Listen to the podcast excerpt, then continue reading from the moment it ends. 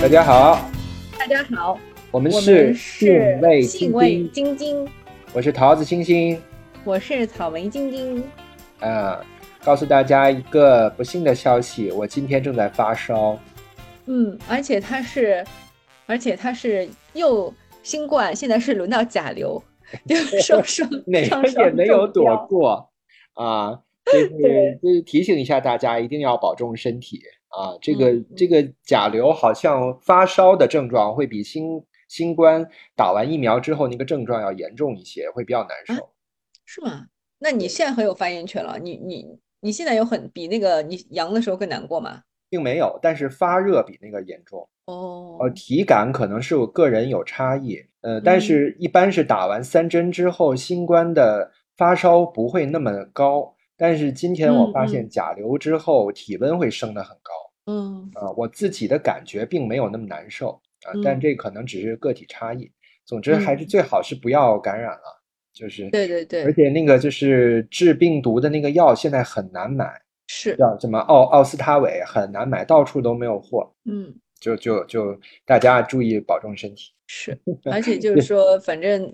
要要注意，就是说，能够在秋冬的时候去打流感疫苗的话，大家还是最好去打一下。今天我们要聊的话题，实际上上一次我们聊到呃骆驼祥子的时候，稍微提到了一点，嗯哼，我提到了这个老舍的一篇小说叫做《猫城记》。我今嗯天先以这个骆驼祥子跟《猫城记》做一个引子。实际上，嗯今天我想聊的主要的一个文本是我很喜欢的一个作家王小波的《绿毛水怪》。嗯嗯嗯嗯，今天要讲的话题是跟绿毛水怪和创作这一类话题相关的。嗯哼，要开启这个嗯话题呢，我就想到之前我们正好聊过老舍的那个口语化的文本的特点，哎，我嗯觉得可以正好拿来对比一下。嗯，因为 那个星星在跟我说到这个要我们这今天要聊的这个话题的时候，他让我看了一下《绿毛水怪》，但是那个老舍那个《猫城记》，我是始终没有看过的。嗯嗯，没看过也没有关系。我那个今天在做做这个准备的时候呢，我就把这个《骆驼祥子》跟《猫城记》的开篇这两段都给摘出来了。嗯我之前记得我在节目里边说过，我说《猫城记》的那个行文的感觉跟《骆驼祥子》完全不一样嗯对，嗯。所以我之前并没有看过《骆驼祥子》的时候，我并没有深切的感受过老舍为什么被誉为语言大师。嗯哼，我看过《骆驼祥子》之后，才真正感受到啊，真的语言真的很鲜活，真的嗯很好，看得嗯非常顺。嗯而且非常接近于现在我们这个说话的这个惯用口语，流对对对对对，就完全没有障碍。对，《骆驼祥子》是一九三六年写成的，嗯那个《猫城记》应该是在一九三一年到一九三三年之间写的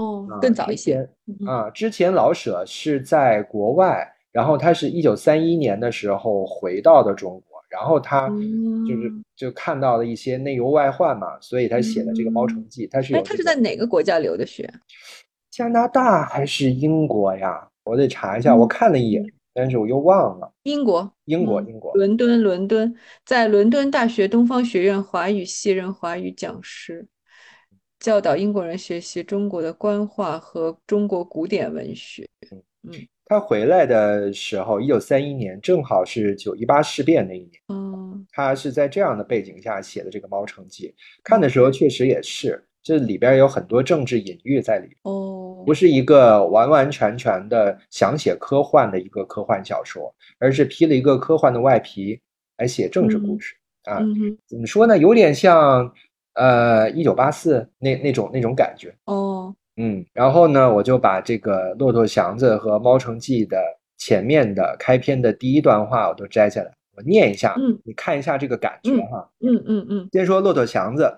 我们要介绍的是祥子，不是骆驼，因为骆驼只是个外号。那么我们就先说祥子，随手把骆驼与祥子那点关系说过去也就算了，是不是特别顺？嗯就是你看我念的时候，我都觉得特别顺，就感觉好像就是现在的人写的。对嗯，然后再再说这个《猫城记》，《猫城记》距离他大概是五年之前创作的。他的嗯第一段开篇是这么写的：“飞机是碎了，我的朋友自幼和我同学，冒嗯号这嗯次为我开了半个多月的飞机，连一块整骨也没留下。嗯我自己呢，也许还活着呢，我怎能没死？神仙大概知道，我顾不及伤心了。嗯，呀，就是就是完完全全就是对对，啊，完全不一样。这个特别像你念的那个《猫城记》的开头，其实特别像那个年代，就是三呃那个年代，就上海有一批特别尊崇所谓的这个西方，当时的那个西方先先锋文文学的那些感觉，戏剧、诗歌、嗯小说，包括一些哥特式的，包括一些浪漫主义的，受到那些东西的影响，所以他们写出来的东西就特别的，你你感觉像是中文，感觉像是每个字都认识，对吧？但是连在一起，你不知道他要说什么。对，哎，你这个说法提醒我了，就他第一嗯句话五个字，飞机是碎了，这嗯感觉就是直接的英译中啊，对对翻译腔，对 那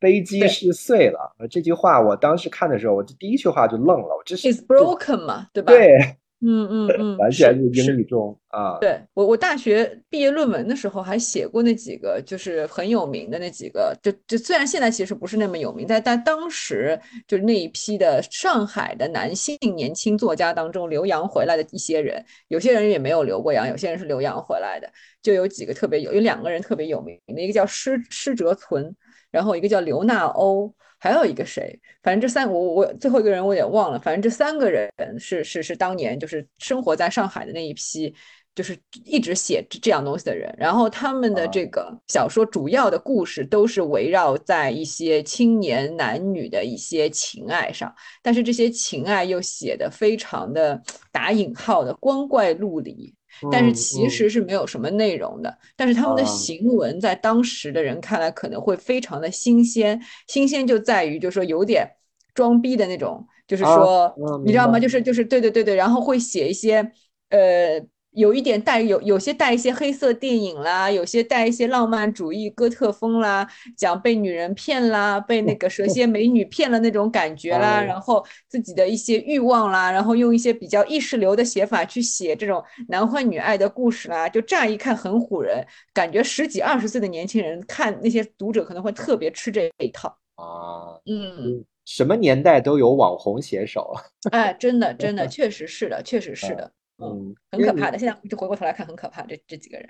对对对。毫无内容的，其实。对，所以就更显得老舍珍贵。你想想，他短短的四五年时间，就嗯把自己的语言变成了这个样子。或者是说，他其实本来这个语言本来就是他日常生活当中最熟悉的语言，相当于他可能就是找回了初心。因为你你你看，你刚才不是介绍吗？说他写这个《猫城记》的时候，恰恰恰是他刚刚从呃英国回来的那个时候，对，所以刚刚回来，他可能也要倒一下这个语言上的时差。因为我记得我有一个朋友，就是从美国留学去了几年以后留学回来的时候，就是说他真的会下意识，刚刚留学回来才可能两三，刚刚回国两三个月的时间，他就是要。他就是要夹杂英文的，他不是说像那种外企，就是大家就是在短视频里面看到那种嘲讽的，要要说一两个英文单词，他是他是可能一段话里面会加几个完整的英语句子的，我明白，我明对吧？他就是那种，啊所以我觉得说你刚刚回来要导一个逻辑语言上的一个时差也也很常见的，嗯，并不是他刻意的要在装逼什么的，他可能就是要适应一下这个思维和重新适应一下这个思维和语言的环境。或者说，他作为创作者的这个想法本身也需要改变。他可能觉得创作就是你得作作点什么，你知道吗？对对对对对。但是可能过了几年以后，哎，他慢慢慢慢的找回到了自己最舒服那种状态。这个本身也是需要时间的，对吧？对对，嗯，嗯我我这个事情我还挺有体会的。我倒嗯不是因为什么在哪个语言环境当中回不来，是嗯因为有一些偶尔的用词，因为嗯之前听的太习惯了，所以中文有的时候反而没有办法顺畅的说出来。嗯比如说什么亚美呆之类的，我就没没有办法用中文就是就是那么好的替换，特嗯别是在跟别人开玩笑啊、打闹的时候，就是用中文说，感觉达不到那样的效果，就说不出口。但是但是你用那个这个嗲嗲的日语说出来，就觉得很合适，就这么说了。嗯呃，咱们上次正好聊到嘛，就是那个创作，就是我们都说这个骆驼祥子写的很好，而嗯且就是对他的这种口语的，而且配呃偏这个北方的方言的这个方式都是认可的。嗯，然后我就把这个感觉就在这个绿毛水怪上也找到了。嗯，之前我并没有太多这个感觉，我这次呢是偶然把老舍跟王小波写的这个东西做了一个类比，我发现能够看到里边有很相似的东西。我也摘了一段绿毛水怪的第一段，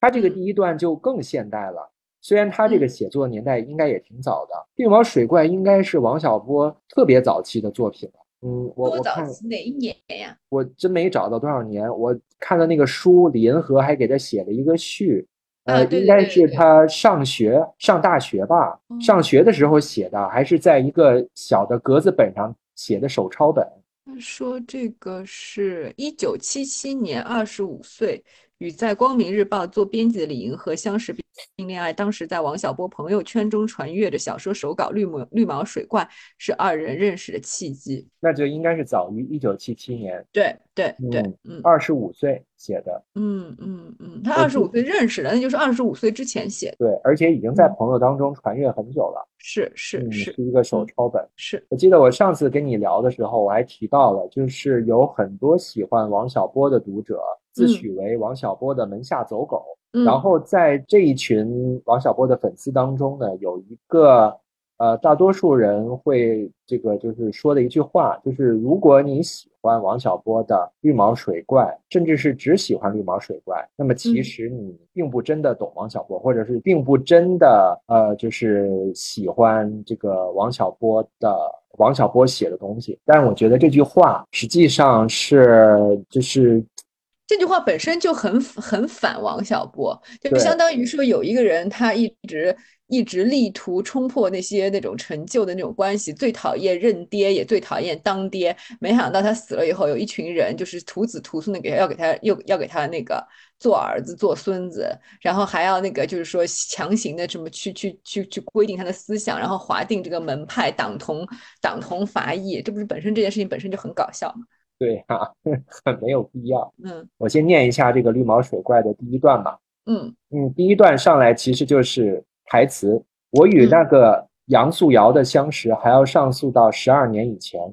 嗯，老陈从嘴上取下烟斗，在一团朦胧的烟雾里看着我。这时候我们正一同坐在公园的长椅上。我可以把这段经历完全告诉你，因为你是我唯一的朋友，除了那个现在太平洋海底的他。女女字边的她，我敢凭良心保证，这是真的。当然了，信不信还是由你。老陈在我的脸上发现了一个怀疑的微笑，就这样添上一句说：“我现在在重读这一段的时候啊，就是就觉得，嗯，很像是一个年轻的呃作家写的网络小说的行文的感觉。嗯嗯，非常无中生有。我有一个朋友。”对对对，嗯，就是。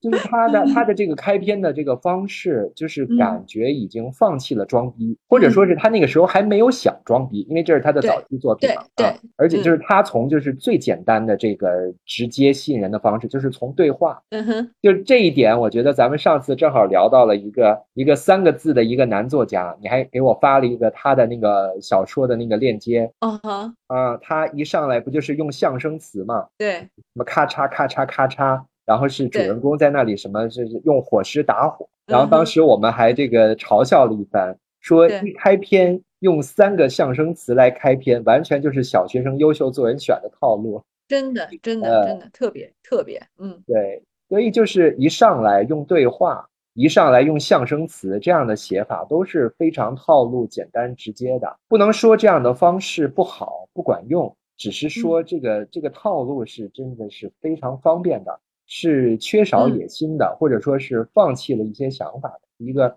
简单直接的办法，因为它太容易读进去了。对话是很容易读进去的，长篇大段的没有对话的描写会让容易让人那个出戏。但是如果就是上来会上来会先建立一点门槛的感觉。对对对，嗯，那这个绿毛水怪一上来就用一个就是很亲民，或者说是一个就是非常口语化、直接的方式，就这么写了。他的这种写法，嗯，我不好说他是完全刻意要营造这样的情境，但是我觉得好像是他通篇都沉浸在一样的这个调调，我觉得就非常难得。就我看到王小波的行文用了一样。呃用了这样一种就是简单直接的、非常亲民的写法的时候，我不是太确定他是就是刻意的要营造这样的一个环境，还是说是呃这个这个无心当中做到的。我有一个但是我看完了。哦，你先说完。嗯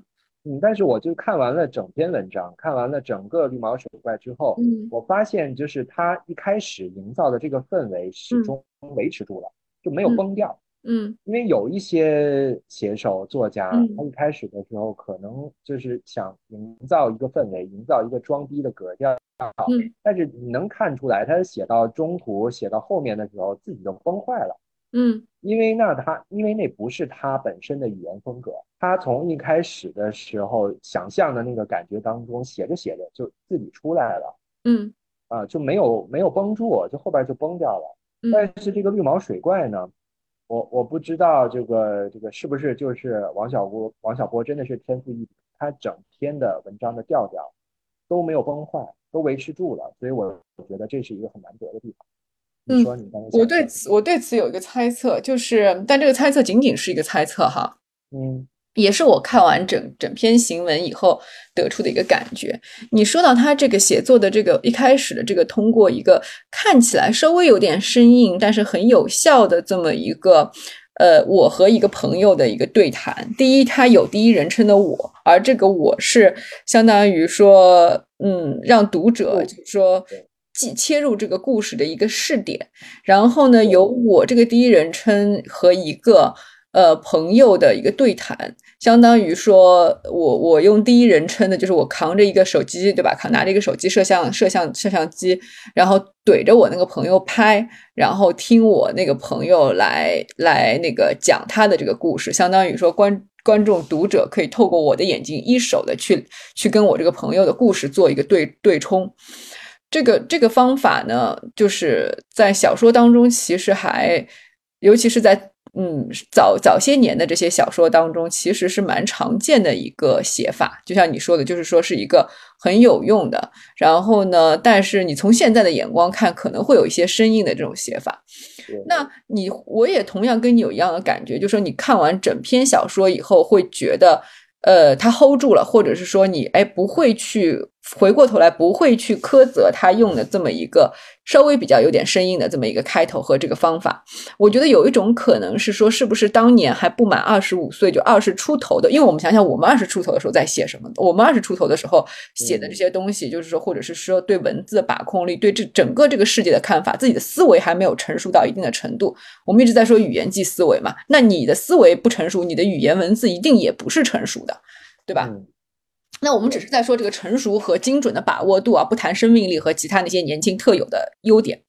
那仅仅从这个层面上来讲的话，那个绿毛水怪它确实是是稍显青涩的，甚至是说你，尤其是你刚才念的这一段开头，有一段地方其实是特别做作的，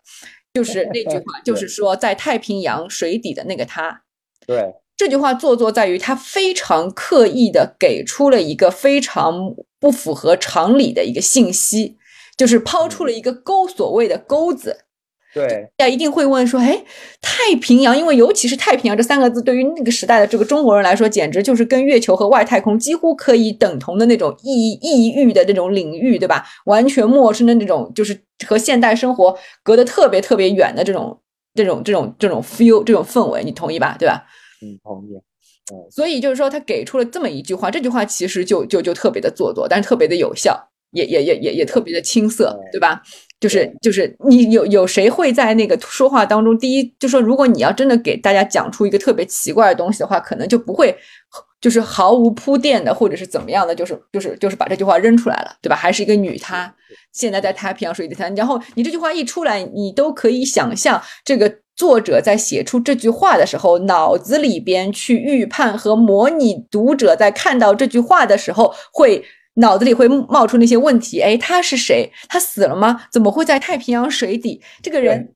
就对吧？就是你，你完全可以预判他的预判，模拟这整整个这一套嘛。对，所以。所以刚刚看到这个开头的时候，你会觉得说，嗯嗯，就就好像你会说，为什么有一些王小波的这些读者会会觉得这这篇东西就不够搬进入到他的那个。就是这个著作的这个行列当中去，确实就是这个开头就是表现出了这一点。但是恰恰是他在整个这个文章里面，他虽然用了这么一个结构，这么一个框架，但是他填进去的所有的内容其实是非常的真挚的，尤其是情感。尤其是这个老陈，这个陈辉在描述他跟这个瑶瑶、跟这个特别的女孩之间的那些青涩的、那些懵懂的而又炙热的那种、那种，就是就是那个爱的时候，因为我看到他和那个瑶瑶的那个那个感觉，他们年轻时候那个描述，我第一脑子里面第一反应真的就是贾宝玉和林黛玉小时候的那个那个感觉。就是真的是，就是说他们两个的那个那个两个相似的又特别的和当时的时代格格不容的这么两个灵魂的对撞，这个东西是就是是是彼此当下就能察觉到彼此对自己的珍贵性的。对，然后那个东西就是说太太真挚了，而且他在描述这些感情的时候，他抛几乎是抛弃了所有的技法，几乎像是在写日记一样的在记录这些东西。是。就那个东西足够真挚，而且这个真挚的情感一直撑到了这个故事的最后，所以你最后被这个情感感感动了。就无论它外面套了一个多么拙劣、花花绿绿的那种那种包书皮，那种很格调很低的包书皮都不重要了。对，嗯，就像你之前提过的那个电影叫什么《尸体派对》嘛？嗯嗯嗯嗯，就是不管它的这个整体的框架多么的老套，多么的就是已经。烂俗了，但是里边的内容填的非常的真，非常的能够引起你的共鸣。我就看那个你刚才说的那个，就是开头的第一句，除了那个现在在太平洋海底的他，实际上这个就其实我脑子里的画面是一个欧美烂片儿，嗯，就是一开始的时候就出现一个莫名其妙的爆炸场面，然后立刻这个时间线又回到了爆炸发生之前。一个礼拜，对，只是为了告诉你后面有大事发生哦，不要走开。对，大悬疑，嗯，对，然后嗯，但是就又开始了这个这个钩子之后，就开始冗长的、无聊的这个前面的铺垫，嗯，就就给我一个这个感觉。但是就像你说的似的，就是它里边描写那些细节。然后两个人交往的那个买书啊，还有那些童像童真的孩子之间的那个对话，就是实在是太真挚了。我觉得就完全抵消了它里边的这些不够成熟或者有一点做作、有一点套路的这些东西。嗯，还有就是在这个王小波二十五岁的时候，他用的这个语言，我觉得其实我是非常羡慕。嗯哼，我觉得他找到了一个自己特别就是。特别适合他自己的一个写作的，就是就像他说话一样。他不是还那个他去世之后，联合不是还出版出版了他就是他俩之间的通信，嗯，就是他通信和他那个他啊还有他一些杂文，就是他所有写的东西的语言都是差不多的，嗯，就是跟他说话一样，嗯，就是感觉就是一个人在面前说话，并没有把它变成书面语。是来隔着一层膜的那个感觉。是，是我我一直觉得，就是说，我一直有一句话，但这句话不是我发明的。但是我觉得这句话其实对于对于所有的创作者来说，都是就是永远值得，就是说放在自己心上，或者是刻在 你的 书桌上的一句话，就是“我手写我心”。嗯嗯，是这句话真的很重要。啊，这个其实就是我今天重点要讲的一个事情，就是关于我就是看到的一个大师课，B D 上面我之前跟你讲过的那个尼尔盖曼，嗯，那个英国作家写那个美国众神还有好兆头的那个作家，嗯嗯，他 B D 上面有一个他的这个写作的课程，我看完了之后，我觉得对我最有用的一句话就是他说，呃，写作者不能欺骗自己。不能欺骗读者。他后面当然对他这句话做了一些详细的解释。在我的理解当中呢，就是说你刚才说的这句话，就是你写我心，就是你是没有办法在作品里面隐瞒你真正感兴趣的事情的。嗯，如果你硬写了一个自己呃，甚至不是不了解，就是就算你对这个事情非常了解，如果你真的对这个东西不感兴趣，你都写不好。嗯嗯嗯，而且尤其是。这就是说，长期做文字工作的，并长期就是说，在这个在在这门手艺里边钻研钻研的人，其实慢慢的他自己会掌会会会掌握一种被动技能，这种被动技能就是识别他人文字的里边的那个真相的技能。就是有的人写出来的东西，他说谎，你其实一眼就能稍微敏感一点的文字作者本本人，他看同行写东西不一定看同行，就看任何一个人，素人也好，专业人士也好，当然专业人士可能说在文字上说谎的技巧要比素人高明的多。但是，但是无论你去看看任何一个人写的这个文字，其实你一下子就能从里边看出这个人有没有在说谎，他在哪个地方其实就是偷换了概念，哪个地方溜肩耍滑了一下，把那个拿把那个东西划过去了，因为他也没想好怎么圆，亦或是他隐他刻意隐瞒了什么，有一个什么关键的信息被抹掉了。你虽然可能不是他肚子里的蛔虫，不会知道那个被抹掉的信息具体是什么，但是你知道这个地方有什么东西被掩盖了。亦或是他在什么地方撒了一个谎，这个地方可能有一个什么疑点，就是我有时候就会觉得，就是真的很像是一个侦探的视角，就这种感觉也也蛮爽的。对，在看别人文字的时候，是是，所以就是当时看这个尼尔盖曼的这个教程，就是他的视频的时候，我看下面的评论，其实有很很多人在看完了之后会觉得这个视频什么都没有说，因为他那个视频里面他语速特别慢。啊，就是哎，顺便提一题外话，尼尔盖曼好帅，他已经他已经六十多岁了，但是真的好帅呀。嗯，就是嗯，就是我我不知道他的背景资料的时候，我还以为他四十多岁。哦，我看了，我他居然是一九六零年出生的。嗯哼，他他录这个视频的时候，怎么也得五十多，快六十的年纪了。哇，真的好帅。嗯，就是尼尔盖曼，我可以。嗯。继续，你说评论怎么样？就评论觉得他其实没有输出什么干货，对吧？评论是这么说的吧？对，他觉得他没有说任何干货，就是觉得他说的都是虚的东西。但是我看完之后就觉得他说的真好，嗯，就是他就就是包括最触动我的这一句，就是就是作家不能欺骗自己，嗯，也不可能欺骗读者，这句话真的击中我了。嗯，呃，是因为我之前遇到的这个创作的问题，有很大程度上就是因为我想隐藏我自己。嗯嗯，就是在这个作品里边，就是我有的时候会犹豫，我到底要想呃，到底要写哪一个题材，是因为有很多题材，我觉得从技术上来讲，我是能够把这个故事架起来的，但是这就出现了一个问题，就是实际上。我能够架的，就是能够架构好的这个故事很多，但并不是里边每一个我都真的关心。嗯哼，就相当于我，就是我今天可以接收很多的灵感资料，我都可以从这个一个点编一个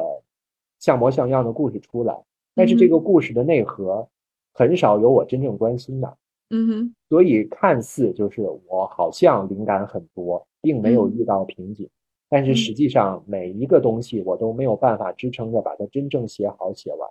嗯，而当我看到这个尼尔盖曼的这个这个课程的时候，当他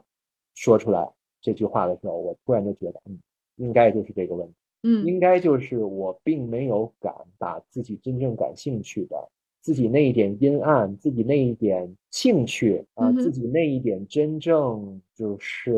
呃就是本能的那个东西，我没有。我没有敢把他们放出来，在故事里一直藏着。嗯哼，所以这个就是我在看这个绿毛水怪的时候，我就很羡慕。刚才我就很羡慕他找到了一个很适合自己的这种口语化的表达方式。然后第二个羡慕的就是，我觉得他就是很早就找到了自己真正想写的东西。真正想写的东西是指什么？嗯。我我看完这个绿毛水怪之后，我用一个词来总结，我就觉得通篇幼稚。但是这个幼稚在我这儿是褒义词。嗯哼，我不知道你你会怎么评价这篇文章？就在我这儿是幼稚。啊，我不会觉得，我没有这个感觉。嗯，我说的这个幼稚不是说。我明白你的意思，我明白你的意思是是没有受到成年世界的污染那种，就是用一个更加。更更加童真、更加本能的这个东西，在审视自己和自己的这个关系，和自己和外界的这个关系的这种幼稚，对吧？就是没有一些什么世故的考虑，没有被一些规则所束缚，没有试图去适应别人的眼光的这种幼稚，对吧？对对，或者说换一个词叫做赤子之心，我能够在他这篇小说里边感受到这个东西。嗯嗯嗯，里边有一句话，就是在一开始的时候，就是他们就是主人公这个杨素瑶跟这个陈辉还是孩子的时候，就是嗯他们这个不是被老师这个这个恶意对待了嘛？对，然后那个他们两个小孩儿小朋友就对话，然后这个嗯夭夭就跟这个陈辉说：“我跟你说，世界上就是小孩儿好，真的，还不如我永远不长大呢。”嗯他最后那句话我永远不会忘记啊！那时我们都那么稚气，想起来真让人心痛。嗯就这句话，我觉得嗯就、这句话就代表了，嗯，不能说代表，就是他这句话就是整个这个文章的感觉，就是不想长大。他的他里边的这个描写两个主人公之间的互动，呃包嗯括他们长大了之后，还写了一一部分这个这个那个十年动乱的这个背嗯景。嗯嗯然后他们离散，但是在那之后成年了之后，他们之间的对话依然像孩子一样对话，就是你看上去感觉不像两个成年人在说话，感觉是两个小孩儿在说话，就给了嗯我这种就奇妙的感觉。就嗯是他真正，我刚才为什么说，就是我觉得他整篇文章都 hold 住了呢？就是他真正做到了没有长大，嗯哼就给我这种感觉。嗯哼。嗯但是在我看来，就是说，因为我其实我自己的这个优势和我自己所要面对的问题，就是几乎是一个双刃剑嘛。所嗯以就是说我我本人其实是我一直试图戴上这个人格面具，但是在在在我意识到这一点之前，其实我自己一直是以就是你刚才说的那种很幼稚的这个状态在生活着的。所以嗯我自己是看不到，我不会用这个词来，就是你你你你明白我 我明白我我的意思明白明白。对对对，所以我不会嗯觉得，我不会觉得有什么异样，或者甚至是不会觉得有什么。就是我我刚看完的时候，不是就跟你说，哎，我说哎，蛮可爱的，这就是我的评对对很可爱这就是我的评价。嗯，所以你并没有感感觉到那种一种这个反差感。我没有反差感，我没有反差嗯感，而且我很明白他在，就或者说或者说这个东西可能是我自己的那个个人解读。呃，我会嗯明白他的这个，就是说他的这个所谓的成人的世界和他这个不就长，就是说他身为呃那个时代的一个一个一个一个青年，在那样的一个环境当中，他所谓的这个童真的时候和这个就看这个世界和看这个权威的方法，以及他可以预见的自己长大之后会变成他讨厌的那种成年人，去去适应这个。这个无所不在的那种压抑的环境的话，他要付出的这个代价，我觉得这个是他是他很清楚的想要表达的一个意思，就包括那个太平洋的那个水下的那个广阔和只能嗯苟活于陆地上的那种那个遗憾。对嗯，对，我觉得就是你刚才这个东西对我来说，就仿佛就是非常直观的，就我没有要去突破一个什么什么层面去看这个东西。嗯是是，所以你用了很可爱这个形容词，嗯哼，嗯哼，是很可爱。嗯。嗯，你刚才说到你的那个你自己的人格面具啊什么的，我觉得恰恰我觉得这个为什么我这么喜欢《绿毛水怪》这个小说啊，嗯。就是我在里面恰恰看到了，就是嗯，有一个非常强大的原型运用在这个故事的结构里边，嗯。就是内在小孩儿，嗯，这叫英语嗯。叫 inner child，对，嗯，最早这个就是那个荣格用的这个这个概念。嗯，这个其实一说有有另外一个小说是是是完美的表达了这个这个呃荣荣格的这个 inner child 的这个概念的，就是小说《彼得潘》，英文名叫嗯《Neverland》。对对对，这个应该大家都多少知道的，个不想长大的小孩嗯嗯。不过这个彼得潘的这个故事跟这个绿毛水怪的故事呢，感觉还恰恰是两个不同的流派。嗯，而且是一看就是在不同的这个文化土壤之下成长出来的那种，就是对内在小孩的不同角度的观观察和描述。对对对，我嗯我其实我个人是更喜欢这个荣格这个方向的，对于这个内在小孩的这个解这个解答这个解释。你跟大家科普一下吧。嗯，好。其实嗯那个，嗯，那个内在内在小孩儿，他其实，呃，有好多种不同的解读方式。有一种那个方式呢，就是把内在小孩儿认为就是过去的创伤记忆，嗯嗯，就是他在治疗的时候呢，会偏向于呃利用这个呃安抚内在小孩的创伤，来达到治愈这个来访者的目的。嗯，这这个在这个呃催眠啊这种那个这个技术的时候经常用。嗯，就是为什么这个大家都觉得催眠特别神奇呢？嗯，就是因为在这种催眠的状态下，就是强就可以放开身心。被这个施术者暗示的这种状态下，实际上是退行到了一个就是儿童状态。哦，那退行出来的这个儿童状态，实际上就是内在小孩的这么一个状态。那这个时候表达出来的童年的创伤就很明确了。嗯哼，啊，因为在那个非催眠的时候，就是来访者本人其实并不知道自己的问题根源在哪儿。但是，一旦催眠了，他进入到这种退行的状态之后，他就是用这种小孩子的这个这个状态来面对这个咨询师的时候，那他就他可以直接来面质这个问题。那所以就是很多案例都会觉得催眠很有用，它是出于这个方面的这个观点。然后还有第二个观点呢，就是认为这个内在小孩不是过去的创伤。而是恰恰相反，是童年时期没有受伤的状态，就是他是就像这个刚才咱们这个这个说王小波的这个，就是他是一个赤子之心的状态，嗯，就是他是一个完好的一个呃完美的未受伤的状态，所以呢，就是这个流派认为，在治疗的时候，就是要唤醒过去的赤子之心，就不是治疗了。就是就是与第一个观点正好相反，就是我要唤醒你过去的美好，而不是要治疗你过去的伤痛。嗯嗯啊，荣荣格的观点比他俩都要更超脱一点。荣格认为这个这个小孩是是光上的光，是治愈的引领者。就是他认为这个这个内在小孩，他不是这个他不是这个伤痛。也不是完美的，它是一个，它是一个能量的源泉，相当于相当于就是那个那个叫什么星战里面那个就原力，对，它是指引者，嗯，它不需要你去抚慰，也不需要你去怎么样，就就是这个它实际上的位置是更高的，嗯，你只需要听从它的引领，嗯，你就是这么一个状态，对，就是它这个东西其实跟中国道教里面那个元神的那个描述也有点像哈，对对对对，嗯。呃，不过荣格也认为这个就是他把这种状态叫做这个神圣小孩。他认为这个神圣小孩其实他是有两面性的，因为他也有痛苦，就是他在在面对现实生活的挑战的时候是痛苦的。对。然后，但是在这个里面也也很明白的描写了这种痛苦嘛，对吧？是是是，嗯。然后在反观内心的时候呢，这个内在小孩呢又有这个超越的力量。嗯。就就就就“神圣小孩”这个词就很好的形容，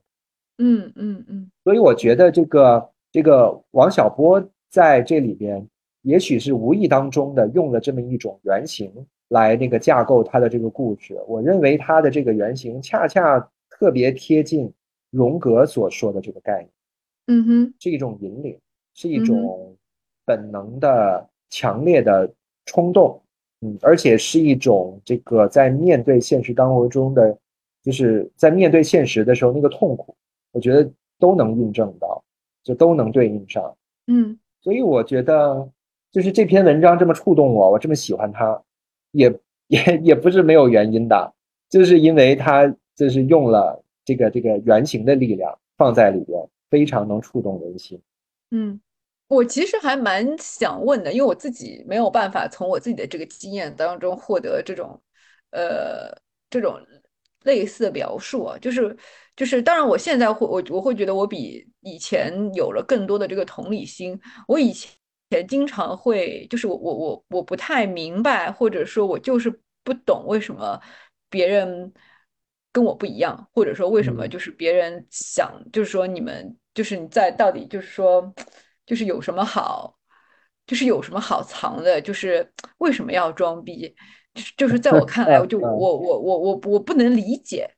但是我现在当然，当然我我我我作为一个对吧，已经成年了这么久的人，我当然会理解到现实现实这个层面，现实这个世界发生发生的这些事情，就是对一个人造成的各种行为模式也好，什么东西的这个这个影响。但是我还是想问，就是说一个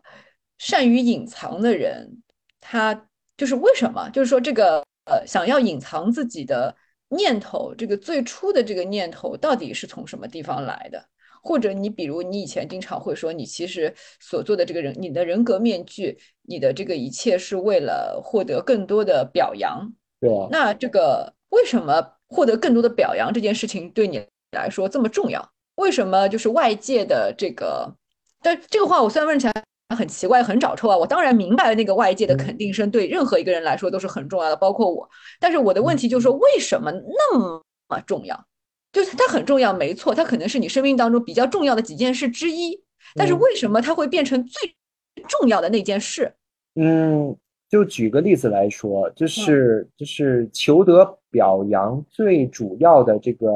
这个这个对象，其实就是自己的父母，自己最亲近的人。那父母实际上就是实际上是被孩子投射了自己最重要的那一部分原型。父母对自己的肯定，就相当于自己对自己的肯定。你，能那个我我说的明白吗？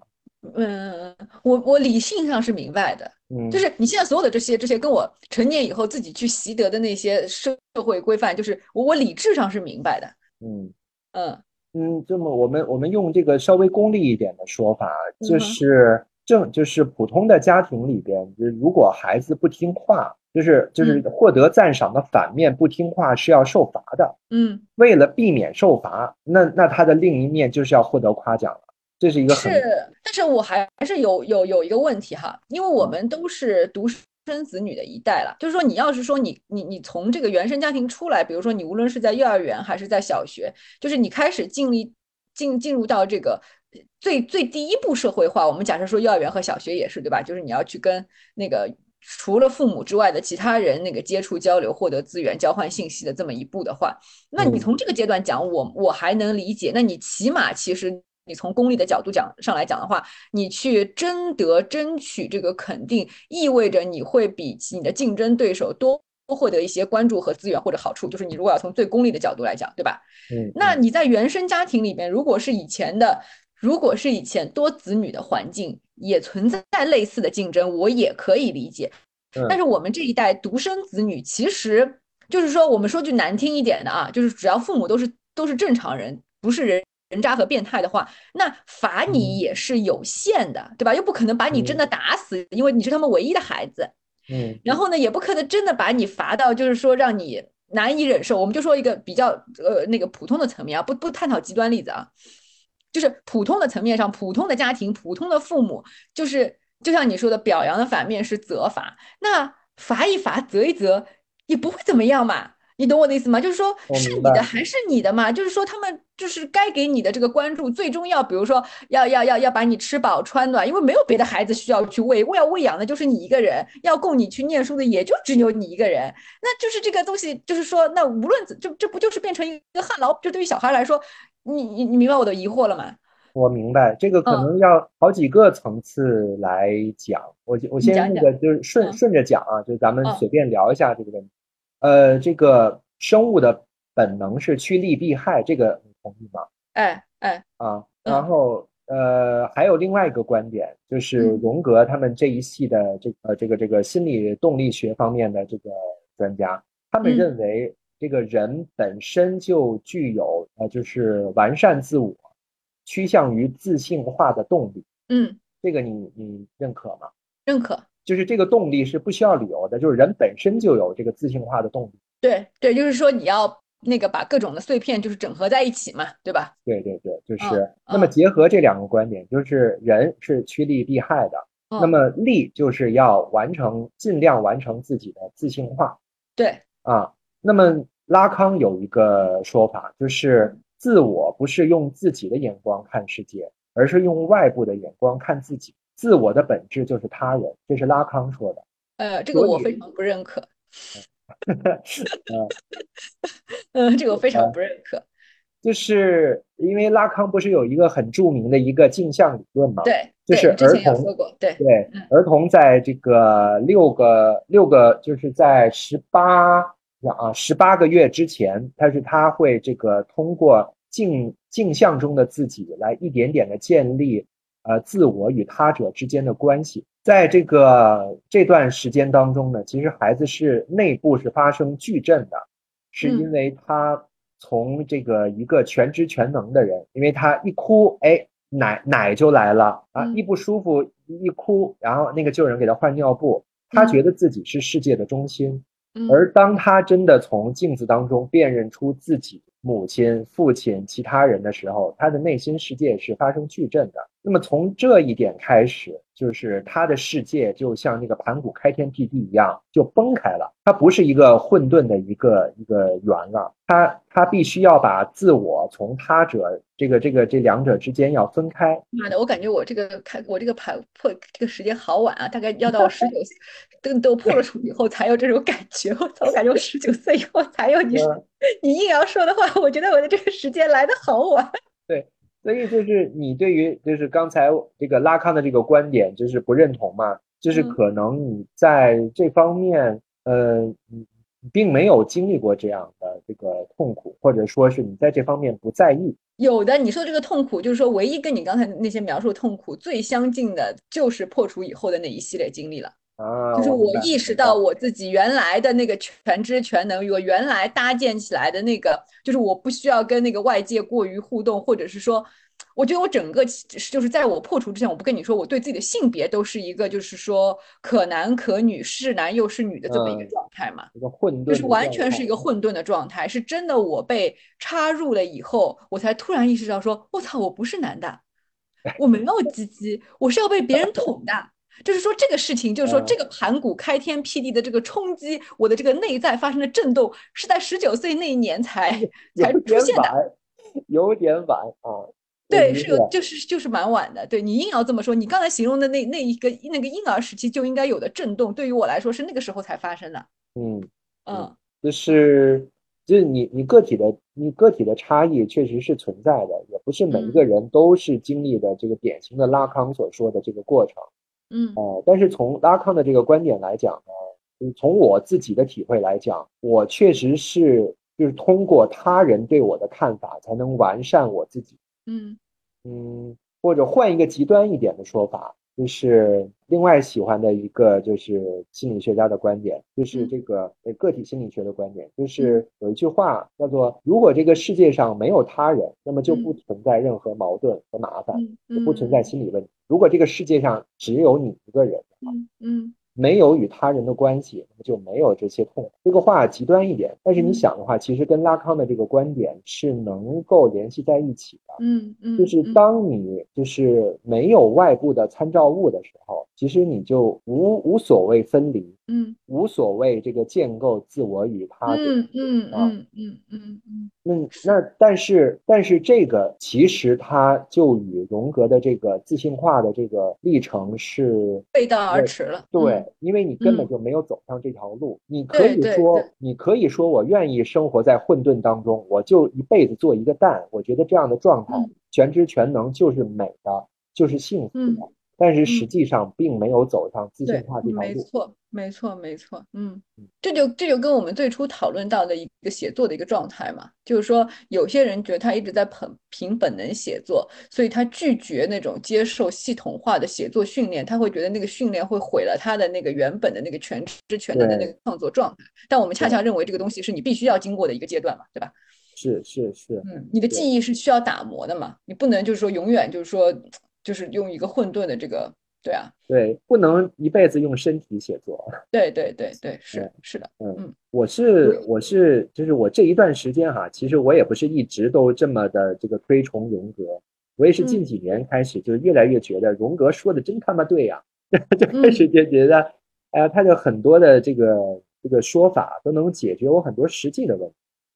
嗯。就包括我这个这一段时间以来的一直做的这个解梦的这个这个小事情。嗯嗯就是嗯我也能看到，就是在我接触这个荣格的原型理论之前，其实嗯我我看待这个这个解梦，还有包括之前看王小波的这个小说、看文学作品的时候，我都是用过去的眼光在看。嗯，怎么怎么解释一下呢？就是比如说，呃，我做了一个梦，嗯我会把这个梦拿出来，去嗯和我的昨天和过去发生的事情进行比对。，OK，啊，就是我觉得它可能是解释了过去的事情为什么要这么嗯发生。嗯，哎，或但者是预示了将来的事情会以何种方式出现，对吧？呃，不不不，就是就是就完全没有未来的观点。哦哦哦，嗯，因为弗洛伊德他就是把这些事情都总结为过去归，因，嗯他是归因，对。嗯嗯而这个，呃，这个荣格的观点在呃，荣格在于这个释梦方面的观点，恰恰跟嗯。弗洛伊德是相反的。嗯。他是目的论，就是他认为梦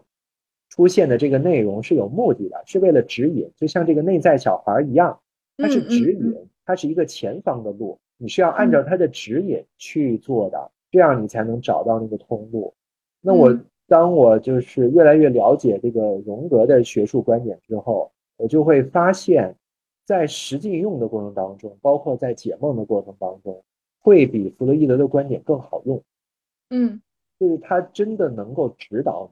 你，不再是只是像这个易经一样就解释啊，你做这个梦是因为谁家要死人了，就不是不是这样解释的，就是它都是解释你未来要走向哪里，要嗯去往嗯何方。嗯嗯嗯，对，这个其实跟那个就是人文占星学的理论基础其实是一致的，所以就是人文占星学是特别强调和那种就是论断式的那种学派区分开来，划开分水岭的。嗯就是说我不会因为这个符号它代表它可能代表的一些那个负面的或者是极端幸运正面的例子而论断，就是说会发生一个什么样的这个事情。就包括你之前曾经说过的一个观点，就是说你不能改变过去，但是你可以改变看待过去的态度。对是嗯，这个其实也是在那个占星学在帮你整合你自己个人的这个星盘，因为因为星盘它的运行是有一定的规律的，而且行星会经过就是会有一定的那个轨道回到原来的这个时间点嘛。就比如说你如果是按照我们就以土星的那个来。来说，土星每二十八年会绕完黄道一周，那那哦个它比如说二十八年会回到那个你出生的这个土星所在的这个位置，那这个时候可能就是说，你本身有一些你的星盘当中跟土星有关的一些议题会被重新的提起。那占星是会帮助你总结你这个土星在你的这个生命当中所代表的这个议题，问你在过去，比如说我们说那个，如果二十八分成四个等分点的话，它每当形成一个四分的强硬角度的时候，都会触发你这个关于土星的主题。那那可能就会问你说，哎，你七岁的时候，比如说你想要推推测你二十八岁这个土星回归的时候，你可能会发生什么样的事情？那那个人文的占星师不会跟你讲说啊，你一定会发生你七岁时候发生的事情啊，十四岁时候发生的事情啊，而就是说他会像心理学家一样，就是说有一点点，就是说跟你一起去讨论，就问你七岁的时候发生过什么样的事情，二十呃十四岁的时候发生过什么样的事情，然后这些事情有有没有类似的氛围和议题，我们可以一起去总结出来的。那这个主题和议题可能就是代表了这个土星在你这个阶段你你需要去面临的一些一些目题或者是一些主题，你可能要去处理类似议题的这个可能会发生的一些事件或者是一些经历，就听起来就是有点就是说，对于很多国人来说，很多需要一个标。标准答案的国人思维来说，这个东西就像你刚才听的那个大师课一样，就会觉得你讲的特别虚，你讲说了跟什么都没说一样。你倒是告诉我，我怎么才可以避开这个土星之灾啊？我怎么才能那个什么水逆给我一个福啊？我就那个什么了。嗯，对对对，嗯，哎呀，这个也是，像我之前还那个稍微研究了一点点这个这个紫微斗数，嗯，呃，紫微斗数是很复杂了，就是它嗯能够，就是它你需要非常有研究，然后有经验，才能够很好的去解。对，嗯，可是呢，就是它其实还是这个中国的怎么说呀？就是本土的这一套偏于功利的。嗯你你的你的父母会怎么样？你的配偶会怎么样？嗯你的财帛会怎么样？你的身体会怎么样？他说的都是这些。嗯嗯，就是而且而且这些东西其实，在古代就是说人员，就是说你的相相对这个一生当中的这个流动率和你一生当中所要遇见的陌生人的这个概率，相对来说是比较封闭的，所以其实就是可能一个人的可一个人生的可能性就会更小，对吧？我们就拿女性来举例好了，就是你你你你生活在那个封建时代，你一个女人，你一一生可以经历的几次这个大事件，真的你十十个手指就搬得过去的。是是是，对吧？你除非就是说这个命格出奇的，对吧？就是经常会说说啊，你这个命我不敢算，可能性实在是太太大了，对吧？但是但凡你这个就是说。就逃不出去，你的本身的这个加上，如果原生家庭又没有，就是说踩上这个社会的洪流，有一个大的跃升的话，任何就尤其是女性的一生，她的这个可能性就更少了。真的是完全就透过几个符号，你就可以论断的，因为就那么几种可能性，你总说的对的。再加上中国的算命师，他其实会经过一个很重要的训练。你别说中国的算命师了，你就说人文占星师，包括就是心理咨询师，他都要经过一个训练，就是谈话的艺术嘛。对。啊，对吧？就是你如何，就是说，你你你，当然我们会会说你你你如何，就是说从这个对方的这个话语当中总结出，替他总结出他没有意识到的问题。那如果你换一个角度，从一个更加术的一个角度来讲的话，你就是如何从他的这个话中套得他无意识当中透露出来的信息呗？对，对。你换句话说，其实换个思路想，其实就是就是就是这个问题。嗯，对。所以就是就是就是包括那个以前那个以前的那个郎中，然后包括那个就是术士，他其实都有很重要的一套，而且包括我之前还看过，就是他有一套口诀的，就是这套口诀包就是就是让你在如何在这个和这个客户见面的最短的时间之内判断他现在的问题。但是你要是放在古代，真的很容易想到的。你比如说一个中年妇女来找你，你先看她脸色、皮肤状态怎么样，看她衣着怎么样，先判断她是哪个阶级的。然后你她是哪个阶级的，你立刻就可以，你见多识广，加上那个师傅传授，你立刻就可以把她的人生说个八九不离十了。再加上本身就有一些符号的支持推断，对吧？对呀，运算的法则就很很容易说的很准的，真的。对，你想，真这个在古代，一个那样的中年妇女能有什么烦恼？除了夫家。国家这点事儿还能有什么？女，嗯，对，对，嗯，不过就都是这些，嗯，确实是这样。而且再说一些模棱两可的话，用现在的这个这个心理学的观点来说，就是都是巴纳姆效应。嗯嗯，就你说一些模棱两可的话，然后这个来访者自己就把自己对号入座了，对，而且好准。对你，你比如说你在你想在技术层面更加精进一点呢，你既然用现在的话来说，你再会察言观色一点，再会懂一点微表情，再加上福尔摩斯那一套观察人的推理法，对吧？看你的指甲缝啊，看你的这个穿你的这个衣服，今天路上什么？先比如说你这个年你报了生辰八字，我就知道你的真实年龄了。那你看上去是比你的真实年龄年轻的，还是比真实年龄老啊？那我就可以推断你这段时间生活过得顺不顺啊？黑眼圈重不重啊？皮肤那个粗不粗糙啊？如果你那个穿着很华丽，但是你最近皮肤很粗糙，然后有黑眼圈，哎，你这段时间一定有什么事儿，嗯，就都是都是都是，就真的是是是是是有一套是是有一套术的这个方法的。对对对，但是这个术跟道，那不得不结合在一起啊，不然不然都那个连表达都没有办法表达。是是是，不然都去都去写学术论文了就。对我，所以我这个又回到今天的这个话题啊，就是我看这个。我当初就是在没有接触这个心理学的时候，我看这个绿毛水怪就很感动。嗯嗯，我可能也会就是发出你那样的评论，就觉得啊写的好可爱，写的好真挚。但是其实并不懂感动我的到底是什么。但今天我就能够感受到，就是能够明白哦，这是一个内在小孩，就是他用的语言，就是。他为什么就是会用这样的口语？为什么他里面的那个对话都像是小孩子在吵架？就是嗯，可以说他是刻意的要这样营造的气氛，也可以说他真的是要在用运用自己的原型来写这个东西。那原型的力量当然触动人了，当然感动了，就你这非常能够触碰人心的。我反正我这次我重读，我感受到是这个东西，我就看到了里面这个强大的。内在小孩的原型，嗯，就在向我诉说他的这些故事，就就很感动。嗯，对，而且关于内在小孩的这个话题，其实，嗯，我以前在学人文占星的时候也接触接触到过一个观点，我觉得这个观点其实就是是蛮蛮有用的，呃，至少结合我自己的经经验的话，会觉得很有用。就是说，你这个内在的小孩啊，就是你你自己内心当中的这个呃最本真、最最珍贵的这个东西，其实你要是你是要去呵护和滋养它的，不然的话，它也很容易枯萎，或者说就是就是会会会埋在这个土里，等到你需要它的时候，它也不会出来什么什么帮助你一下。就是像直觉，像这种内在小孩，像你就我们所所一直统形容的这一类的东西的话，你其实是要去滋养它的。你要学会去听听到你自己内心的一些声音，然后并在日常生活当中时不时的回馈这些声音，而不是去压抑它，用外在世界的一些那个规范去驯服它、操弄它。嗯，如果就是说这个东西就是很，就是说你怎么对他，他就会反过来怎么对你。是，嗯，你说的这个人文占星学的观点就很像我刚才说的内在小孩的呃第二种观点，就是把它当做呃赤子之心来对待，所以所以才要呵护嘛。嗯，因为在这个荣格的观点下，就是他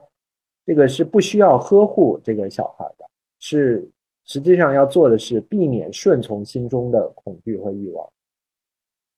什么什么意思？就是荣格的观点，就是认为这个小孩是超脱的嘛，他的力量是超脱的，嗯，就是他具有痛苦与超越的两种特性。那么你在对待这个荣格这个观点下的一个内在小孩的时候，就是要做到两点：一个是避免顺从在和呃，就是实际生活接触当中产生的痛苦，就是避免顺从这样的痛苦。什么叫顺从这这样的痛苦？嗯，就是嗯，比如说上班的时候被老板骂了，被同事穿小鞋了，这个时候的这个痛苦，你可能会退回到这个这个内在小孩的状态，用一种这个就是你自己都没有察觉到的儿童的心理来咒骂你的领导，来诅咒你的同事。那这种就是心理咒骂，这种无力的这个反抗，实际上就是一个小孩的一个一个一个典型的一个状态。哦，这个而荣格认为，就是嗯，比如说你刚才说的类似人文占星学的那个观点，那在这种时候就是要呵护啊，对吧？你感受到了这个小孩的愤怒，感受到了小孩的痛苦。哦，不是，不是，不是，还不太一样，可能我刚才没有说清楚。呃，可能我们呃，你先你先把你荣格那个说完，待会儿我再重新解释一下我刚才说的那个东西。可能可能我没有说的特别清楚，但不是你描述的这样的。你先把荣格那个说完吧，我想听完。嗯，那荣格的观点就是不是安抚，而是要避免顺从心中的这种恐惧。嗯哼，就是当你能够感受到你现在是一个内在小孩的状态，嗯，那你因为这个这个你退回到了这个状态当中来应对这个恐惧。或者欲望的时候，就好像我们上次之前我们还聊过这个，这个这个这个防御机制，嗯。嗯，相当于你动用了这个孩子的这个防御机制，在这个时候你就要制止，嗯，你不要让自己沉浸在小孩的这个防御机制当中，嗯，而是要用一种更成熟的方式来应对，要避免顺从这个恐惧和欲望，就是这个意思。嗯，然后同时你要遵从神圣小孩的引领和期望，嗯。嗯，要要要感受他那个超越的力量，向他指引的那个方向走。嗯嗯，就是荣格的意思。嗯，我刚才说的那个，就是人文占星当中他说的这个内在的这个这个小孩的这个原型，他其实仅仅只把它当成是一个指引的力量。它没有那个层面上的那个防御机制的问题，因为防御机制就是说，在那个占星学当中是另外的一个符号体系。我刚刚仅仅在说这个内，就是不，我不说内在小孩了，就当就是说内在灵感，就是那个元元神，就是你的这个怎么讲，就是你的本我，也不能说是本我了。哎，我觉得用用这个中文词汇就会有很多的这个误解。总之，我们就把它当成是呃一个一种精神力吧。嗯，如果把它当成是一种精神力的话，他的他说你要呵护这个精神力，不是说你要在他这个无力的时候去把它保护起来，去不让他受到外界的侵扰，而是说你要经常训练自己，能够在意识层面就能够和它产生连接，而这个连接你是需要去滋养它的。如果你不去滋养它，它会越越变得越来越钝感，就是你的。意精神层面和这个潜意识层面的这个联系就会变得很微弱，甚至很迟钝。你就慢慢的不再听到这个内心的声音了，就所谓的这个内在的小孩，或者是说那个精神力，就嗯很难再回应你了，很难再给你指引了。明白，明白。嗯嗯，他是这个意思，就是你要去滋养他的是，你要去浇灌他，你要让他时刻保持一个就是活跃程度，而这个因为他越活跃，你的意识层面越能够意识到他。他如果越往后缩，这个光芒越小的话，那他躲在那个硬壳里边的话，你的他的能量越小，你的意识层面就越难察觉到他的存在。哦，明白了。嗯，是是这个意思。嗯嗯，这和这个这个荣格一直用这个就是呃白日做梦的这个方式来让自己沉浸到幻觉当中来沟通自己的原型是差不多的意思。就是啊，但是他用的那个方法是他天赋异禀啊。他他可以就是白天就自己进入自由幻想当中，然后来来，谁知道他有没有一些辅助手段呢？那个时候 又没有什么，对对，又没有什么禁用的那些，对吧？对，哎，真的是，真的是，哪怕是毒蘑菇呢？对，啊，云南人民有福了，这个可不敢乱吃哦，可不敢乱吃啊，要躺板板。嗯，是。就是按照这个荣格的观点来讲的话，就是如果能够保持一种连接，呃，其实是很难的。就是在他的观点来讲，这种这个原型是根本没有办法浮到意识上来的，呃，他只能这个原型意象跟你的潜意识稍微沟通一下。就是如果能够保持这种连接的话，保持这种身体的敏感，对于自信化来讲是非常重要的一件事情。嗯。你知道我以前上大学的时候，就是编过一句打油诗嘛，就是完全是无意识的。就是有有有有一年，就是说春天，然后我我们正好在那个校门口一个什么咖啡馆喝咖啡，然后就它就春光很明媚，然后我就突然突然之间脱口而出说了句打油诗。那打油诗怎么说来着？说什么什么什么春什么春天到了，什么树也绿了，花也开了，猫也叫了，男人们都硬了。然后，然后在座的我的同学们都很诧异，就就没有任何铺垫的，我就突然之间就就说出来了。然后，你这个没有道理，因为男人不止春天硬，对对对，男人一年四季都可以硬。是是，没有啊，就因为结合到上次聊那个话题，就因为结合到春天，我们见到露营露营癖特别多嘛。嗯，那，说回来，我就说，就是说我可能是我现在的这个能力不足以到可以用。用语言来清晰的描述，就是说创作这个或者是创作之路的这么一个话题，我觉得我现在是说不清楚的。嗯，我曾经试图跟我的呃同事们，就是或者是说项目当中的合作伙伴去解释这个东西。嗯，起码我觉得，就是在我的自己目前的个人经验里边，我会觉得。懂的人的话，其实你不需要解释；而不懂的人的话，你越解释越乱。你以为已经讲得很清楚了，甚至我会觉得，我会我可能讲到后面都已经把一件简单的事情讲复杂了，但是对方还是不懂。对方越不懂吧，我又觉得自己越觉得自己哪里没有讲清楚，然后就就对，然后就越讲越越复杂，然后越越讲越形而上，然后就是就是就是对方越听不懂。嗯。越觉得你在装逼，呃，说实在的，对方有没有觉得我装逼，我真的不知道。哎，就是就是就是说，回到你刚才说的那个话题，就是我其实很少会从别人对我的这个，就我虽然是一个超级会读空气的人啊，就我只能感受到对方对我的感觉，但是我没有办法确定对方对我的评价，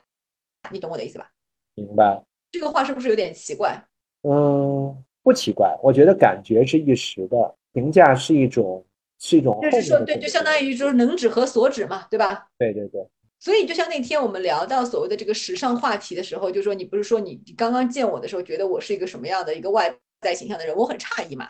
嗯。我完全没有想到你是，就是我完全。不会觉得你是这么看我的，因为因为在我和你的这个互动当中，我感知到你对我的感知的那个层面是一个友好平等的朋友的层面。哎，我觉得这个就可以了。我其实不太在乎你是怎么评价我，所以我们认识那么多年，我从来没有问过。嗯，就只不过是我们那天谈谈论到这个外在时尚的这个话题才会问一句，否则我根本就是可能永远都不会问你，就到底是怎么看我的，或怎么评价评价我的。我一直觉得你很洋气啊。啊，是吗？好吧。对啊。哦。所以就是就是你说我在跟同事或者是说在在跟合作伙伴解释的时候，就是别人到底有没有觉得我在装逼，亦或是别人觉得我讲的很高深，他没有听懂，我我不知道的。嗯。因为我不可能去，就是对吧？我不可能。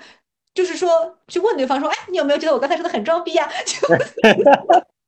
就就我既然没有问出这个问题，我又我又和就是上哪去判断他他是怎么评价我刚才输出的这一段信息的嘞？嗯嗯，你还记得你还记得之前那个咱俩在讨论，就是之后我们这个播客要聊什么内容的时候，我说我说聊这个创作的这个内容会不会？这个听众不愿意听啊，然后你说，其实创作这个话题是很，就是是就是很广泛的，嗯，就是视频创作呀、文字创作，还有其他的创作，都是这个是可以聊的，嗯，但是我就是当时为什么会有那个感觉，就是我总觉得创作这件事情，就是好像没有办法和就是不做创作的人去讨论。就是哪怕生活当中已经浸润了各种形式的创作，我觉得这个分两个层面吧。就是你把创作替换成灵修是一样的，你你跟这个世界上，你你跟外面所有人，大大家都可以跟你扯两句这个灵修，因为自我修炼、自信化这个东西无处不在嘛，嗯，对吧？那创作也其实其实无处不在嘛。那生个小孩还是创，还是和一个很大的创作嘞，对吧？对。那你从这个层面上来，他讲他就是这是可以聊的，但是你要就是说就是特别钻，就是说讲到哎某一个呃这个修炼门派，就是那个就是特特殊的一种一种修炼的法门，一种渠道，一种方法论的时候，你其实就变得很难以交流了，因为那个东西太太。我我我不知道用一个什么词，就是说你阴阳说的话，它有点那种非常个人的那种宗教体验了。你去跟别人讲你所感受到的一种神迹，你被触动、被感动、被启发、受到那个什么指引的这个东西，这个是是特别特别个人的。这个你你你怎么能够你你分享给别人，别人也很难感同身受的。如果对方能跟你感同身受了，那就是那就变成灵魂的碰撞了。所以我经常说，这个东西不单单在于一定会发生在爱情之间的，它在。朋友之间也会发生这种灵魂的碰撞的，就比如说我在跟我的朋友聊的这个这个创作的这个这个过程当中，哎，有些人其实我们根本没有事先讨论好，但是我们说着说着，其实就说到了一个层面上去了。然后这个时候那一刻我就会感觉到啊，就是那种那种愉悦感，这种也是也是会有的。对，嗯，我就又想到了，我看这个尼尔盖曼的那个大师课下面的评论，嗯，都是在说说的。好水啊，没有说到重点啊。嗯，到底教一教，到底怎么开头，怎么写，结尾怎么写？就我看到这种评论的时候，就会觉得，就是我才会生出来，就是好像创作这件事情不太好聊的这种想法。哦，而且就是你看，其实今天我们聊这个王小波的这个作品，实际上我们对于这个作品的那个这个观点啊、看法呀，其实嗯没有办法。特别深入的聊，因为他聊着聊着就会偏题，就会聊到别的地方，就因为我们看这个作品的时候的感受是不一样的。嗯嗯，就是你你会你会觉得涉及到一些不太好说的这个问题，而我呢，其实就沉浸在这种这种童真的这种的这个童言童语的这种这种状态的感动里面，就是看到的东西不同。对，是的，是的，而且有的时候吧，就是说。嗯，我有的时候会有一种，如果你要用科幻小说的这个这个语言去描述的话，呃，我以前还不太明白，但是我我我我我现在会在某某一个领域，某一个比较特定的领域上去明白那种感觉，就是比方说，当你自己到达了某一个层次的时候，你再回过头来看，呃。就是跟你，就是说还没有走到你这个层次，但是在在同样的那条路上走着的人的时候，你就会产生一种，也不能说是全知全能，就是就是仿佛你在另外一个维度，好像你在那个三维的维度看这个二维平面上的这个人的这种感觉。就是如果你要用科幻小说的这个视角去描述的话，就会有有有有这种感觉。但这个感觉你也谈不上是有，就是说谈不上是什么，就是说，比如说你刚刚刚刚跨到这个层次的那一刻，嗯，你往回看的话，可能在在初出的那一刻你会产生一些优越感，但是那个优越感随随着你在这个层面停留的时间越久，或者是有了更加往上走的这个这个基础的时候，你这个优越感就会迅速的褪去，嗯，就会迅速的变成一种。我也不知道是什么东西的那种那种感觉，就是我会呃，但这个话说出来我明白，因为我我我原来在上那个占星课的时候，也曾经被一个就是国外的一个老师，就当我问了一个问题的时候，他回答我这个问题，他他就说，他说啊，他说我现在非常清楚的能看到你在一个什么 level，然后你当然会觉得你当下那一刻会觉得这个话有点刺耳。是，但是你你回过头来想，如果你把这个 level 就是当成是一个非常中立的一个描述的时候，它并不是在在想说你的层次比他低或者是怎么，你只是只是只是你就客观的在。如果我们硬要硬要觉得就是说二维就是二维的人都不配活着，只有那个三维的人才是对二维，就是你一旦用这种丛林法则去觉得好像高一个维度的人就要对下一个维度人进行降维打击的时候，你当然会觉得这个 level 这个词就就本身就代表一种阶级和一种一种一种那种嗯贬低感。但是就是说，我怎么讲？就是说，你，你，你，你跳脱出这种思维的话，我其实，比方说，你自己真的到了你，你自己跨越过了这个 level 的时候，你再回过头去看看当时在那个 level 情况下的自己的话，你就瞬间明白了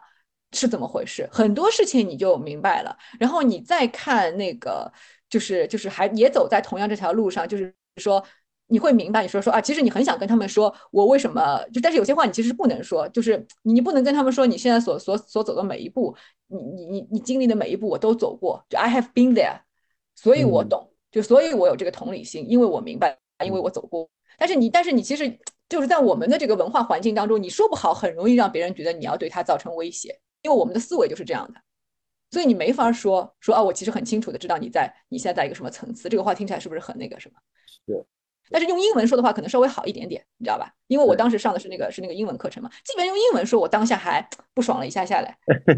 啊，所以我觉得创作是一个个人成长很好的参照物，就是就是创作的这个状态跟客观的这个水平，就是很能够让自己看到自己处于一个什么 level。我觉得他就像就是你刚才有一有一点这个反对的拉康的那个观点，就是。呃，就是他人，呃，就是自己的本质是他人，就是我在创作的时候遇到的问题，遇到的瓶颈，实际上是我，也是我个人成长这个过程当中的一部分。但是如果我不是通过这个写东西创作的这个这个东西把它表现出来、暴露出来的话，我可能不会那么明确的有一个事情、一个标的物在这里标点一下，说你这里有问题。对。是，就好像就好像它相当于是个强迫自强迫内观的过程嘛，因为你所所做的这个工作是要求你不断的自省和内观的。如果你这个工作本身没有这么这么这么这么硬性的这种要求的话，那那当然这个东西就很容易被划过去。它它很有可能通过一些外在的一些一些突发事件来提醒你说啊，你这里需要做一个标的物了。就很多时候我们去我们去接触到的一些。就是说，占星上的一些客户就存在这样的问题。如果他本身的这个职业不是要求身心灵的一些能能量运作的话，他就很容易会通过一些外来的一些意外的一些事件来提醒你说，对，对对对，就像就回到那个尼尔盖曼说的那个话嘛，就创作不能欺骗自己。嗯，如果真的能够不欺骗自己的话，那其实之后依然会遇到这个问题。那么其实就是遇到的是你真实的内在的这个问题。你内在小孩或者是其他的原型反映出来的问题，这是下一步的事情。但是如果连这个创作的真实，你连自己这个真实的自我都不能面对，不敢写出自己真正的欲望的话，那其实你就卡在这一步了。我我之前就卡在那一步了，等于它其实就是一个倒逼，就倒逼着我必须要个人成长上迈出的。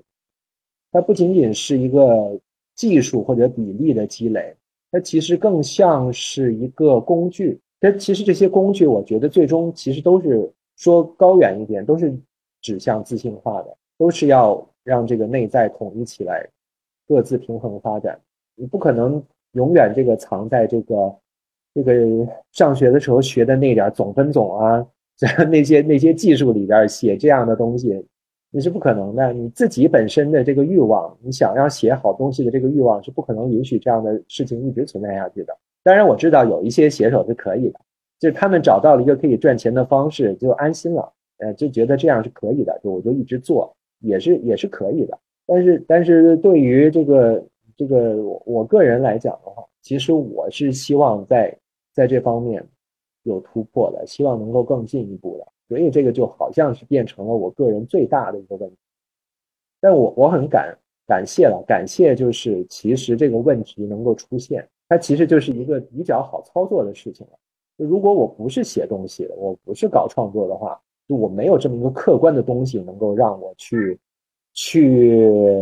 去整理它，或者去克服它，那我就面对的是一个特别虚的东西，我自己都抓不到。嗯，确实，确实是这样。而且我们这边又很很少有，就是那种就长期的那个跟心理医生进行这种对谈的这样的一个文化基础。对啊，有有很很多网友都问我这个有没有就靠谱的，我的回答都说没有，不知道。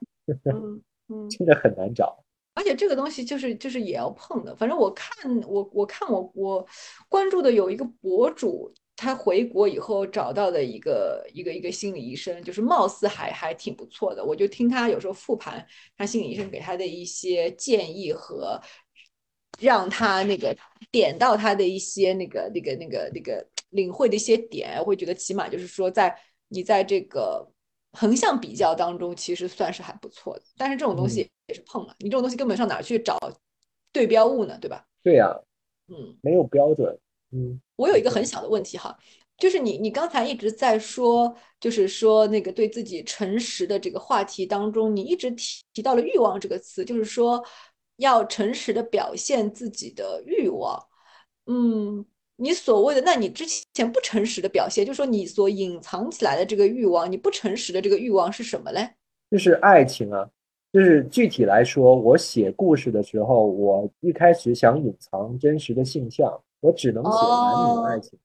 哦。但是我我在写那个的时候呢，我只能就是就是拼命的在，嗯嗯，就对吧？你你懂的哈，嗯嗯，就是就是嗯，就写的就会很糟糕。嗯，所以就干脆就不怎么写。其实我的我的欲望应该说是我现在找到了两个，是是我真的随时随地都想表达且且有这个冲动的。一个就是恐怖血腥，一个就是这个真实的这个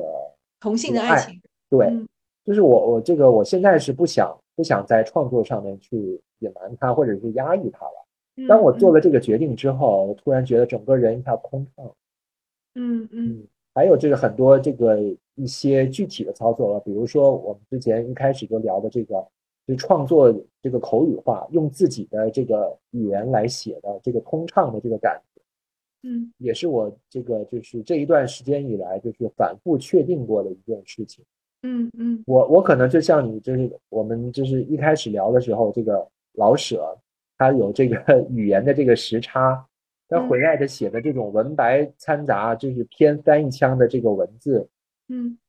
我我我不是拿自己跟老舍比，但是我其实有很长一段时间，我是很想向那些这个大师的语言去靠齐的，就就包括这个什么，嗯，我很喜欢的那个漫长的告别，嗯，虽然它是翻译过来的，虽然这个我看的并不是英语的原文，但是我也能从。翻译的文章里边看到那种文字的简洁和美感，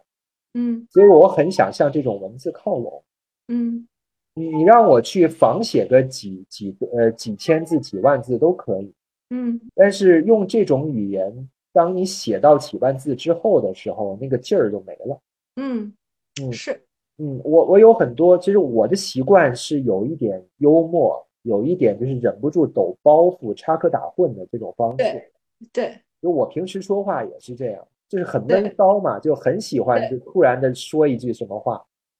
对，这是我的语言习惯。但是在那样的一个就是像漫长的告别那样的语言的氛围下，我是不能用这种语。